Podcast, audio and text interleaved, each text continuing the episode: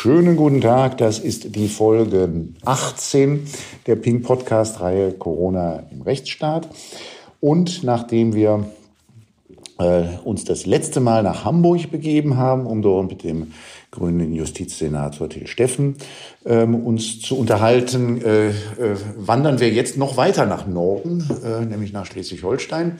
Und ich begrüße am anderen Ende Malte Engler. Hallo Malte. Hallo Nico, schönen guten Abend. Ja, Malte, für diejenigen, die dich nicht oder nicht so gut kennen, äh, kurze Vorstellung. Wir kennen uns ja schon eine ganze Weile. Ähm, dein Herz schlägt im Datenschutz, unter anderem, alles andere lasse ich weg. Ähm, äh, du, bist, äh, du, du bist ein paar Jahre lang in der Datenschutzbehörde äh, tätig gewesen und ähm, seit geraumer Zeit äh, äh, allerdings dann hast du den Beruf gewechselt und bist jetzt Richter am schleswig-holsteinischen Verwaltungsgericht, aber immer noch sehr, sehr aktiv im Datenschutz. Habe ich das richtig gesagt? Das ist eine treffende Zusammenfassung, ja. klasse. Wir wollen uns heute unterhalten über, ja, über die App, möglicherweise auch die Apps, ähm, die es so gibt im Zusammenhang mit äh, Corona und dem Corona-Tracing. Äh, ähm, Anlass unseres Gesprächs ist ein äh, Gesetzesvorschlag, den du gemeinsam mit äh, mehreren Co-Autoren äh, veröffentlicht hast, als eine, wie du es bezeichnest, gesetzliche Begleitregelung zu einer Corona-Tracing-App. Ähm, kannst du vielleicht mal kurz erläutern, was euch bewegt hat, einen solchen Gesetzesvorschlag aufzusetzen? Ähm, wir haben uns eigentlich gefunden, um die ganze Debatte dezentral versus zentral zu begleiten. Und nachdem dann überraschend über Nacht, das war irgendwie von Samstag auf Sonntag, die Bundesregierung umschwenkte, erfreulicherweise auf den meiner Ansicht nach immer noch nicht schönen, aber immerhin grundrechtsschonenderen, dezentralen Ansatz, ähm, haben wir uns überlegt, wie wir die Debatte ansonsten begleiten wollen, haben dann immer wieder realisiert, wie in der Presse von einzelnen politischen Vertretern so Andeutungen gemacht wurden oder auch sehr klare Forderungen, die Nutzung dieser App durch ja Vorteile oder so, so leichte mittelbares äh, Nudging und ähm, äh, ja, motivieren, sag ich mal, äh, in der Bevölkerung dafür zu sorgen, dass diese App auch genutzt wird, was unserer Ansicht nach ähm, die Gefahr barg, dass die zum Beispiel die Freiwilligkeit in Frage gestellt ist. Vor allem aber merkte man, dass äh, den Politikerinnen und Politikern immer mehr Nebenzwecke einfielen, zu denen man diese App auch noch nutzen könnte. Und wir uns dann überlegt haben, genau deshalb brauchen wir eigentlich eine gesetzliche Regelung, die erstens das, äh, das erreicht, was eigentlich mehr versprochen wird, dass tatsächlich Freiwilligkeit herrscht, dass also gesetzlich ausgeschlossen wird, dass irgendwelche mittelbaren Vor- und Nachteile an die Nutzung der App geknüpft werden aber eben auch Zweckbindung und so weiter in so ein Gesetz reingeschrieben werden, um diese einmalige Situation dieser Corona-Tracing-App wirklich auch zu einer einmaligen Situation zu machen, so dass es nicht, sich nicht verstetigt, dass die App auch irgendwann äh, wieder weg ist und dass die ganze Situation sich wieder auflöst und es eben nicht wie sonst irgendwie eine Überwachungsstruktur wird, die sich etabliert und dann langsam zu anderen Zwecken ausgenutzt wird. Bevor wir über die Tracing-App sprechen, also die Bluetooth-App äh, sprechen, äh, sprechen wir erstmal ähm, über äh, da gibt es ja noch andere Apps, die, äh, von denen man da gehört hat. Ähm, hast du gehört, was aus dieser Datenspende-App des RKI geworden ist, die über Wearables funktionieren soll? Also das letzte, was ich gehört habe, ist, dass ähm, es sie gibt, dass sie äh, freiwillig sein soll, dass sie sich mit diesem Google Health und äh, Apple Fitness Kram verbindet und dass der CCC erhebliche Probleme festgestellt hat, dass sie aber trotz allem weiterhin in den App Stores verfügbar ist und wohl auch viele der Kritikpunkte des CCC ähm, ausgemerzt worden sind, was aber tatsächlich in äh, bezüglich der App ist, ob sie was nützt, das habe ich bisher nicht wahrgenommen. Also das würde mich auch am meisten interessieren, ehrlich gesagt. Hast du etwas gehört, was das RKI macht mit diesen Daten? Genau, das ist meine Frage. Also ähm, ich habe bisher keine, keine Reaktion irgendwo gelesen, dass mit den Daten jetzt ich weiß es nicht, der Impfstoff eine Woche früher fertig wird oder das RKI irgendwelche äh, ja, Hot Zones in der Virusverbreitung identifizieren konnte, ist mir, ist mir bisher unklar, was die mit den Daten machen. Es ist ja auch in der Zweckbestimmung schon sehr, sehr grob gewesen, als sie eingeführt wurde. Ähm, das wäre sicherlich spannend, da mal irgendwann herauszufinden, was eigentlich äh, in Gottes Namen überhaupt mit der App bezweckt werden sollte. Das ist die eine App, die jetzt ähm, keine Tracing-App ist, keine Bluetooth-App ist. Und dann gibt es jetzt heute noch wiederum äh, äh, einen Bericht bei Golem äh, über eine Quarantäne-App, die die Gesundheitsämter entlasten soll. Geht es dir da auch wie mir, dass du das heute das erste Mal gehört hast? Ja, absolut. Aus dem Nichts. Ich habe auch das Gefühl, dass äh, diese diversen App-Anwendungsbereiche irgendwie gerade vom Himmel fallen und äh, in, in de, irgendeinem Interview von Jens Spahn in der äh, Nebensatz irgendein Szenario genannt wird und auf einmal ist es dann schon wieder die nächste App. Ähm, habe ich zum ersten Mal gehört, kann ich mir aktuell noch nichts drunter vorstellen. Klingt für mich nach irgendeiner Überwachungs-App, dass die Leute ihre Quarantäne auch durchhalten, ähm, regt sich mir auch wenig, wenig positive Assoziationen mit. Es heißt in dem Bericht, da wird zitiert, es ist wohl auf eine Anfrage der FDP-Fraktion ähm, oder beziehungsweise des, äh, von, von Manuel Höferlin äh, von der FDP. Äh, da heißt es, äh, es werde eine technische Lösung entwickelt, die eine freiwillige digitale Meldung durch betroffene Bürgerinnen und Bürger an das zuständige Gesundheitsamt erlaubt. Eine freiwillige digitale Meldung durch Personen, die in häuslicher Quarantäne sind. Kannst du dir da irgendwas drunter vorstellen?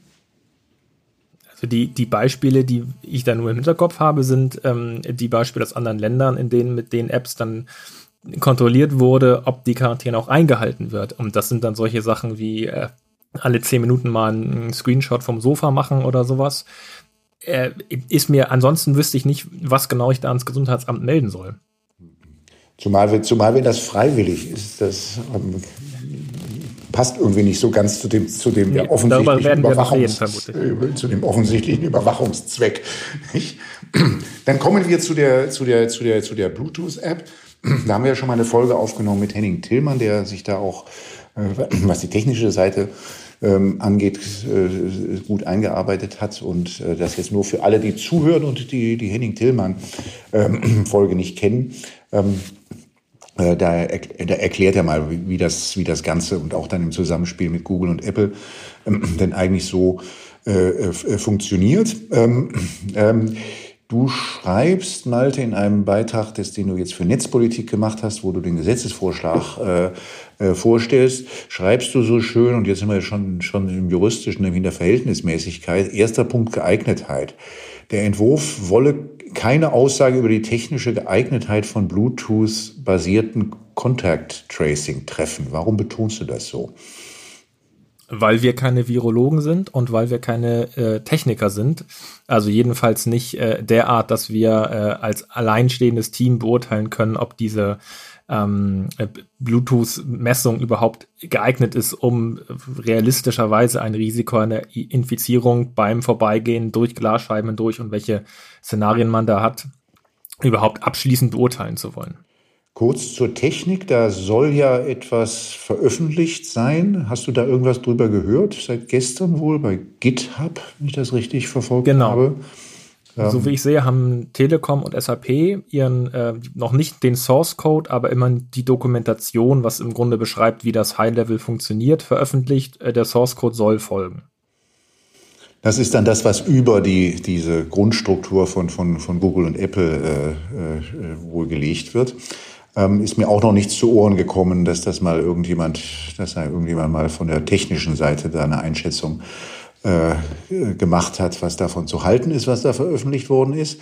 Also das ist erstmal die Geeignetheit. Das, äh, ja, wir sind ja beide keine Techniker und können es schon von daher nicht beurteilen, aber kennen beide die Fragen, die da gestellt worden sind und die Herausforderungen, die es dort geben sein soll. Dann, dann schreibst du weiter so schön bei Netzpolitik, du, der Entwurf wolle auch keine Aussage über die Erforderlichkeit äh, äh, treffen. Das ist dann wohl in der Tat eher eine Frage für die, an, die, an die Mediziner, ob das eigentlich überhaupt notwendig ist hier zur Eindämmung der ähm, Pandemie. Ähm, äh, das habt ihr hier erst einmal ähm, ausgeklammert und quasi unterstellt, dass das der Fall ist, weil sonst, ähm, sonst bräuchten wir wohl auch das Gesetz nicht, oder? So ist es, ganz genau. Wenn äh, das, die Technik nicht funktioniert äh, und selbst wenn sie funktioniert, ist aber für die Bewältigung der Pandemie keinerlei Mehrwert ist, dann äh, brauchen wir die App nicht und dann müssen wir auch kein Gesetz schreiben, das die App regelt. Jetzt würden, jetzt würden natürlich manche einwenden, aber, aber wenn das alles freiwillig ist, wo ist denn dann das Problem? Naja, dann würde ich sagen, dass äh, ich das bestreite, dass die App so wie jedenfalls ohne jede Begleitgesetzgebung freiwillig ist. Vielleicht, ich, ich weiß ja genau, was du damit meinst, aber vielleicht führst du das noch mal ein bisschen aus.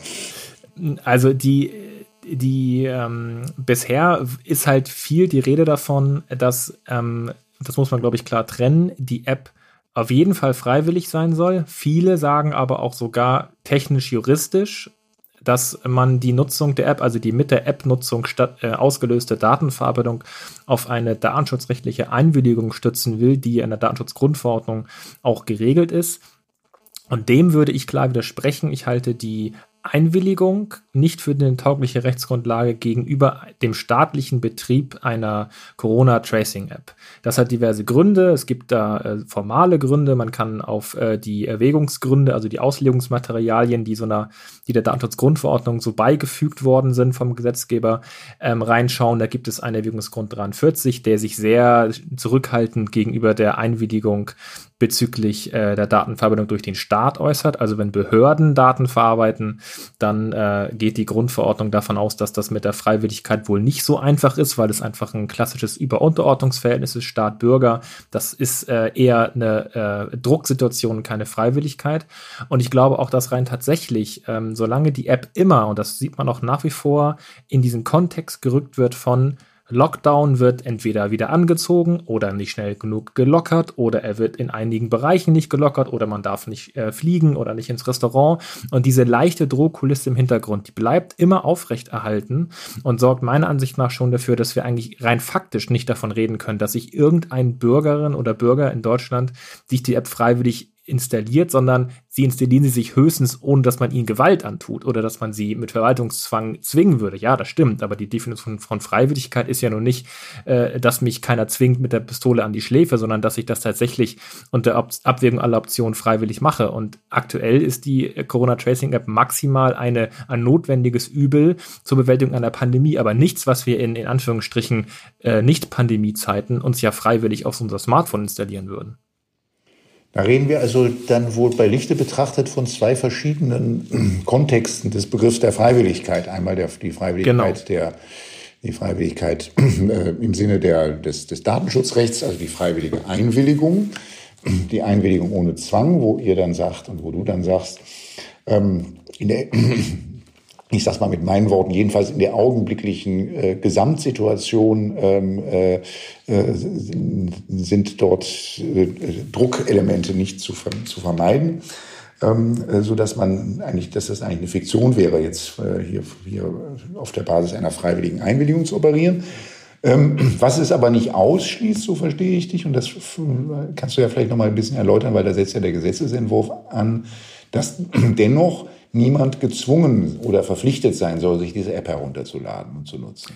Genau, das ist auch ein beliebtes Missverständnis, dass äh, wenn man davon spricht, ein Begleitgesetz für die Corona-Tracing-App entwerfen zu wollen, äh, man Gesetz mit Pflicht oder Zwang gleichsetzt. Ich glaube, es ist andersrum. Ich glaube, dass durch das, was wir vorgeschlagen haben in unserem Paragraph, äh, ich glaube, es ist zwei in dem Entwurf, ähm, der mit Freiwilligkeit betitelt ist, ähm, dass wir darüber gerade überhaupt so etwas, deswegen, ich, deswegen sage ich auch bewusst so etwas wie Freiwilligkeit noch bewahren können. Denn das, was die Freiwilligkeit ja tatsächlich auch in Gefahr bringt bei der Corona Tracing App, ist ja das Risiko, dass Arbeitgeber, ähm, äh, Gewerbetreibende, ähm, soziale Einrichtungen, kulturelle Einwillig äh, Einrichtungen, Einrichtungen an die Nutzung Nutzung der App in irgendeiner Weise Vor- oder Nachteile knüpfen. Man kommt nicht rein, man kommt vergünstigt rein. Ich weiß nicht, was den Leuten einfallen wird, um diese App irgendwie zum Anlass zu nehmen, um irgendwas daran zu knüpfen. Dass wir in dem, dass, dass wir ins Gesetz reinschreiben, genau das wollen wir ausschließen und damit erreichen überhaupt erst, dass so etwas wie Freiwilligkeit ähm, bewahrt bleibt. Natürlich bleibt es nach wie vor eine App, die wir uns nur installieren, weil wir eine Pandemie haben. Aber zumindest im Einzelfall ist es dann nicht so, dass wir damit rechnen müssen, dass die äh, Menschen irgendwie veranlasst werden, genötigt, getrieben und äh, durch sozialen Druck dazu äh, gebracht werden, sich die App doch zu installieren. Nee, das ist der Paragraph 3, das ist die Installation und Nutzung der App geschehen freiwillig und dann die Installation oder die Nutzung dürfen weder unmittelbar noch mittelbar durch Zwang, Gewalt oder das in Aussicht stellen sonstiger Nach- oder Vorteile herbeigeführt oder fortgeführt werden. Ich nenne mal ein Beispiel. Ist was dagegen einzuwenden, dass man ein Krankenhaus oder ein Pflegeheim nur dann betreten kann, wenn man die App hat? Dagegen ist nichts einzuwenden. Nur muss man sich dann ehrlich machen und sagen, dann reden wir nicht mehr von Freiwilligkeit. Dann ist die äh, Nutzung eine, der App eine Bedingung geworden. Und dann würde ich sagen, ist, äh, kommt der zweite, äh, ja, der, das politische Ziel dieses Entwurfs auch von uns ins Spiel. Wir wollten im Grunde auch den Verantwortlichen ein bisschen den Spiegel vorhalten und sagen, wenn ihr das ernst meint mit der Freiwilligkeit, dann würdet ihr das, dann würde man das so regeln, denn das meint ihr, wenn ihr freiwillig sagt. Wenn man aber dann doch mittelbar irgendwelche Vorteile daran knüpft, dann sollte man sich ehrlich machen und schlicht sagen, äh, wir, wir regeln äh, den, äh, den Zutritt zu gewissen Bereichen als äh, bedingungsabhängig von der Nutzung der App und dann sind wir auch nicht mehr bei der Freiwilligkeit, nur diese Form von, äh, von ähm, ja, Rechtfertigungsdruck, den wollten wir auch auslösen mit dem Entwurf.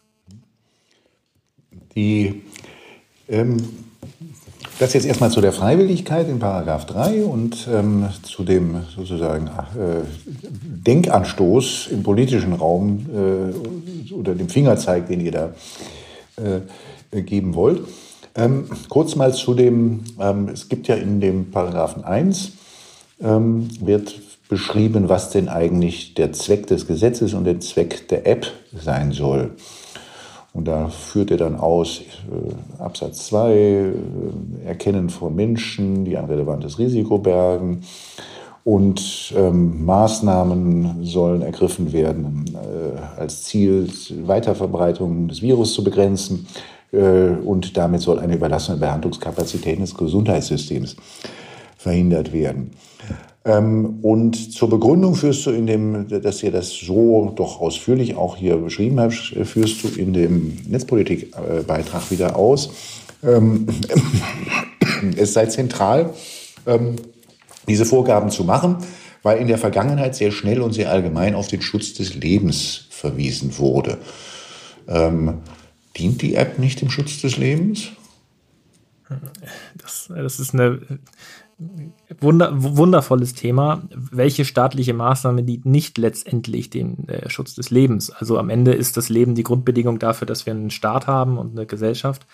Ähm, das ist einfach ein derart abstraktes äh, Ziel, dass man damit alles und nichts rechtfertigen kann. Das ist ja auch in der juristischen Debatte rauf und runter diskutiert worden. Deswegen bin ich ganz froh, dass relativ schnell jedenfalls die Verwaltungsgerichte sich äh, da sehr viel konkreter ähm, verhalten haben und eben gesagt haben, naja, der Schutz des Lebens ist es äh, irgendwo auch, aber wir müssen das konkreter machen und sich eben an so etwas wie äh, ähm, ja, Belastungskapazitäten, Auslastung der Intensivbetten orientiert haben, um überhaupt irgendeine Form von Messbarkeit herzustellen. Denn ansonsten wird im Umkehrschluss halt mit, mit äh, Schutz des Lebens, also gibt es ja auch Romane und dystopische Fantasien drüber, dass wir im Grunde in einem Staat leben, der uns äh, die, die äh, Pizza verbietet und uns zum Joggen gehen äh, zwingt, weil äh, ansonsten wir früher sterben und das sei das höchste Ziel, das Leben zu erhalten. Und das sind eben Entwicklungen, die man natürlich nicht im Blick hat. Deswegen sollte man da sehr viel konkreter werden. Du schreibst, äh, wenn man nur allgemein auf den Schutz des Lebens verweise, werde jede Verhältnismäßigkeitsprüfung unmöglich.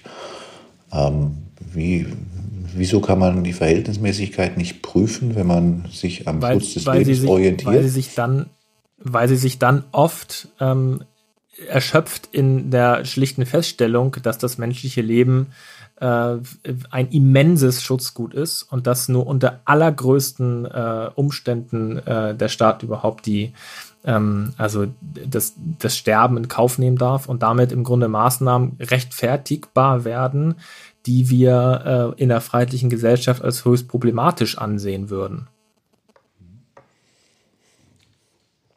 Ich habe noch etwas gefunden, was ich spannend finde in den hinteren Paragraphen der ähm, äh, eures Vorschlags. Ähm, da taucht dann auf einmal auf ein Recht auf Test und Vorgehen im Falle eines Positivtests. Da geht es ja nicht mehr um die Freiwilligkeit, sondern um was anderes. Was hat euch denn da bewegt, das auch in diesen Gesetzesvorschlag hereinzuschreiben? Das ist ganz spannend, weil auf den Paragraphen sind sehr viele angesprungen. Ähm, ich glaube, er ist zunächst einmal ein ganz klein bisschen missverstanden worden, weil wir natürlich nicht sagen wollten, nur im Falle einer Benachrichtigung über so einen riskanten Kontakt durch diese Tracing-App wird ein Recht auf Test von uns verlangt. Wir würden uns natürlich wünschen, dass die, das Ausmaß der Tests und der Zugang zu Tests generell viel einfacher wird und viel viel verbreiteter wird. Wir hatten aber zumindest eine gewisse anekdotische Evidenz aus dem, was wir uns ähm, äh, in unserem Umfeld recherchieren konnten, dass es tatsächlich nach wie vor sehr schwierig ist, sich tatsächlich testen zu lassen und dass wir äh, das Szenario im Blick hatten, dass nach der Benachrichtigung der App die Gesundheitsämter dann immer noch wie der Ochs vorm Scheunentor stehen und man dann mit seiner positiven oder seiner Warnmeldung da aufschlägt und die sagen, ja, haben Sie denn Symptome? Und dann sagt man, nein, habe ich nicht. Ja, haben Sie irgendwie, fühlen Sie sich krank? Nein, fühle mich auch nicht, ja, dann gehen Sie nach Hause. Ähm, und dass die App eigentlich nur ihren Zweck erfüllen kann, wenn sie in einem ganz groß angelegten und zugänglichen Testsystem funktioniert. Deswegen haben wir uns dafür entschieden, in diesem, diesem Entwurf das Recht auf Test aufzunehmen, ohne damit sagen zu wollen, dass wir davon ausgehen, dass nur dann Menschen ein Recht auf Test haben. Aber es ist eben ein hm. Corona-Tracing-App-Gesetz und kein Corona-Pandemie-Bewältigungsgesetz in ein Letzteres würde man wohl äh, die, den Zugang zu Tests reinschreiben. Wir haben uns auf die App konzentriert. Wenn ich daran anknüpfen darf, das, das hat ja auch noch eine andere Dimension, weil die Antwort könnte ja nicht nur lauten, geh nach Hause, sie könnte ja auch lauten, geh mal vorsorglich in die Quarantäne für 14 Tage, nämlich ungetestet. Das ist ja auch etwas, was durchaus, was es durchaus häufiger mal gibt. Und da ist natürlich ähm, da ist natürlich der Test ähm, dann die bessere Variante, weil der, der, kann ja auch negativ ausfallen. Nicht? Insofern. Das ist richtig. Würde ich da sogar, Wir haben deswegen ja auch an jeder, mhm. an jeder Weichenstellung reingeschrieben, dass äh, es alles, alles, was mit der App zu tun hat, weiter freiwillig bleibt. Das heißt, selbst wenn ich die Benachrichtigung in der App bekomme, bin ich nicht verpflichtet, ähm, äh, mich testen zu lassen. Selbst wenn ich einen Test bekomme und, und diese, diesen Freischaltcode, um mich in dem App-System als infiziert zu markieren, selbst das muss ich nicht tun. Und überall an jeder entscheidenden Weichenstellung zu sagen, die ganze App basiert auf der Freiwilligkeit, die bisher im politischen Diskurs auch so vertreten wurde. Nach dem Paragraphen 10 habt ihr dann noch einen Paragraphen 11, da hatte ich etwas Mühe, ihn zu verstehen. Ähm, da geht es um alternative Apps und da geht es um die Vorschrift, dass Maßnahmen des Betreibers, das ist dann da wohl das RKI, die verhindern, dass alternative Anwendungen durch Dritte erstellt werden können, unzulässig sein. Was meint ihr denn damit? Also wir haben soweit, der ist jetzt ja auch schon eineinhalb Wochen alt, wir haben, so wie wir das verstanden haben, ähm, darf an diesen zentralen Server, den es ja auch beim witzigerweise beim dezentralen Modell immer noch gibt, der aber nur sehr viel weniger speichert, ähm, an diesen dezentralen Server dürfen nur von dem Betreiber authentifizierte Clients, also ähm, freigegebene Apps, nämlich die offizielle RKI Corona Warn App melden. Ähm, das heißt, selbst wenn das RKI den, den Source Code, wie wir es ja auch in dem Entwurf verlangen, veröffentlicht und irgendwer sich aus dem Source Code eine zweite Android-Version ähm, kompilieren würde und die zum Beispiel in freie App Stores wie den F-Droid äh, Store einstellen würde, dann kann man sich die App zwar installieren, aber diese App würde im Falle einer, einer der Erkennung einer riskanten Begegnung nicht in, in der Lage sein, an die, an die staatlich betriebene zentrale Infrastruktur eine Warnung auszugeben, sodass alle anderen, die an dem System teilnehmen, auch gewarnt werden. Und um das zu verhindern, haben wir uns gesagt, wir wollen es gar nicht technisch regeln, wir wollen nur sicher gehen, dass auch solche Apps einen Zugang bekommen. Ähm, und deswegen auch in diesem Paragraphen, den du gerade zitiert hast, so ein Autorisierungsverfahren mit aufgenommen und das dann versucht, auf eine Rechtsverordnung abzuschieben, was ähm, sicherlich nicht immer der beste Stil ist, aber was für die Zwecke des Gesetzesentwurfs erstmal für uns ausreichend erschien. Was habt ihr denn so eine, für eine Resonanz bekommen auf den Entwurf? Also die juristische Fachwelt, dazu gehört, also zumindest so Jura, Twitter äh, ging, äh, äh, waren sehr, wo, also konstruktiv, kritisch, aber natürlich aber auch einfach sehr konstruktives äh, Feedback. Wir haben sehr viele äh, Rückmeldungen per Direct Messages, per E-Mails, äh, kommentierte Entwürfe von allen möglichen Leuten bekommen, die sich da in die Diskussion eingeklinkt haben ähm, und auch direkt auf Twitter natürlich. Aber das Ziel war natürlich, äh, die äh, Reaktion bei den Fraktionen auszulösen lösen und deswegen haben wir den Entwurf dann auch ähm, direkt am äh, Tag der Fest äh, Fertigstellung noch an die jeweiligen Fraktionen ähm, äh, im Bundestag außer der F AfD äh, geschickt und eben äh, unsere Ansprechpartner, die wir dann über diverse Kanäle haben, ähm, auch angesprochen. Und das Feedback war ja, es war ein bisschen vorhersehbar. Es ist ja nun kein Geheimnis, dass ähm, an dem Entwurf auch äh, Menschen mit einem gewissen politischen Spektrum beteiligt waren, sodass wir zu denen vielleicht leichter Zugang hatten. Ähm, aber die äh, SPD war auch sehr offen, hat sich auf Twitter sowie auch im E-Mail-Verkehr jedenfalls sehr konstruktiv offen für die Debatte gezeigt. Äh, ich glaube, die einzige Fraktion, die sich nicht jedenfalls irgendwie dazu geäußert hat, äh, uns direkt gegenüber jedenfalls, ähm, ist die der CDU die wiederum sich dann, soweit ich das ähm, im Deutschlandfunk gehört habe, durch Doro Bär wohl so geäußert hat, dass man nicht verstehe, warum man überhaupt ein Gesetz braucht. Man habe doch die Datenschutzgrundverordnung, die doch das höchste denkbare äh, Datenschutzniveau sicherstellt. Deswegen ist doch damit alles geklärt, was ich eine juristisch äh, interessante These äh, finde angesichts all der Datenschutzanpassungsgesetze, die wir uns in Deutschland noch gegönnt haben. Aber andere Debatte. Nochmal zu dem Netzpolitik-Beitrag. Da schreibst du den schönen Satz, die beste Corona-Tracing-App ist keine Corona-Tracing-App. Wie meinst du denn das? Ja, die, äh, das ist, finde ich, in der Debatte einfach ganz wichtig, dass wir uns da äh, klar machen, egal welche App, egal welches System, dezentral, zentral, egal äh, wie datensparsam, das ist und bleibt im Kern ein Werkzeug zur Kontrolle von menschlichen Begegnungen. Das ist im Grunde etwas, was vor vier Monaten niemand ernsthaft debattiert hätte, als einführbar, als vertretbar, als juristisch argumentierbar. Und auf einmal sitzen wir hier und reden gar nicht mehr über das Ob. Einige tun das immer noch, so muss man auch. Aber wir reden hier über mit einer Selbstverständlichkeit darüber, dass so eine App kommen wird, die also im Grunde ähm, immenses äh, Risiko mit sich birgt, wenn sie äh, falsch gebraucht wird. Ähm, und dass man deswegen, glaube ich, äh, sich immer klar machen muss, diese App ist eine Ausnahmesituation, sie ist eine einmalige Reaktion auf eine besondere Ausnahmesituation und auch nur in diesem Kontext überhaupt diskutierbar. Und der Idealfall ist, wir brauchen sie nicht. Entweder weil sie sich nicht als erforderlich erweist, wir kommen ohne sie aus, wir schaffen das äh, mit den normalen manuellen gesundheitsämtlichen Methoden, oder weil wir schlicht sagen, ähm, die die Pandemie äh, ja, ist so weit handelbar, dass äh, wir mit anderen Maßnahmen komplett ohne so ein Contact Tracing auskommen. Seitdem es die Diskussion um, die, äh, um diese Contact Tracing Apps gibt, wird ja immer betont, dass dort also Anonymität oder zumindest Pseudonymität gewährleistet sein soll. Und dann wird auch immer betont der Zusammenhang zu der also zu der äh, händischen äh, äh Kontaktnachverfolgung durch Mitarbeiter der Gesundheitsämter.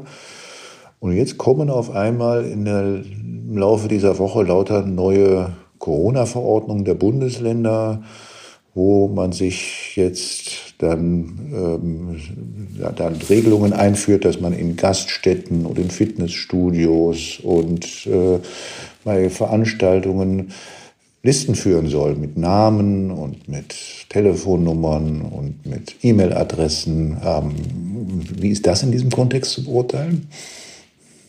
Ja, die, die Idee ist natürlich, dass wir uns das wohl sparen könnten. Denn diese, diese Pflicht zum, zum Notieren von Kontaktdaten ist ja im Grunde nur für den Fall gedacht, dass sollte sich irgendwer infizieren und sagen, ich war jetzt irgendwie essen in Restaurant XY, dass man sagen kann, innerhalb der letzten zwei Wochen, wann waren sie da und welche ähm, Menschen waren auch da und dass die Info, Info kann man dann von dem Betreiber holen, dass man sich all das spart, weil eben dieses, diese App das einem ähm, abnimmt.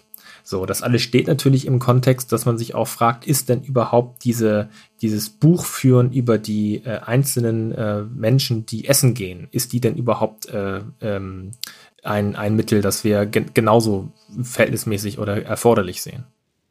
Mhm. Um, es, ist, es ist zumindest ein bisschen kurios, dass, dass man, ähm, dass zum Teil dieselben, die äh, sehr stark bei, der, bei den Apps äh, auf dem Trichter sind, dass man doch dort also auf größtmögliche Anonymität achten muss, dann mit den Listen auf einmal relativ wenig Probleme haben. Ja, das kann man, glaube ich, ein ganz klein bisschen nachvollziehen, weil natürlich das Gefühl der Bedrohlichkeit einer äh, manuell geführten Papierliste in einem Schnellimbiss von der, ich sag mal, gesamtgesellschaftlichen strukturellen Bedrohungslage etwas anderes ist als ein staatlich geführter zentraler Server, der Kontakte von allen äh, deutschen Bundesbürgerinnen und Bürgern erfasst. Ähm, das ändert natürlich nichts daran, dass die ähm, Maßnahmen, die da im Kleinen passieren, genauso datenschutzrechtlich gerechtfertigt und ähm, verhältnismäßig sein müssen.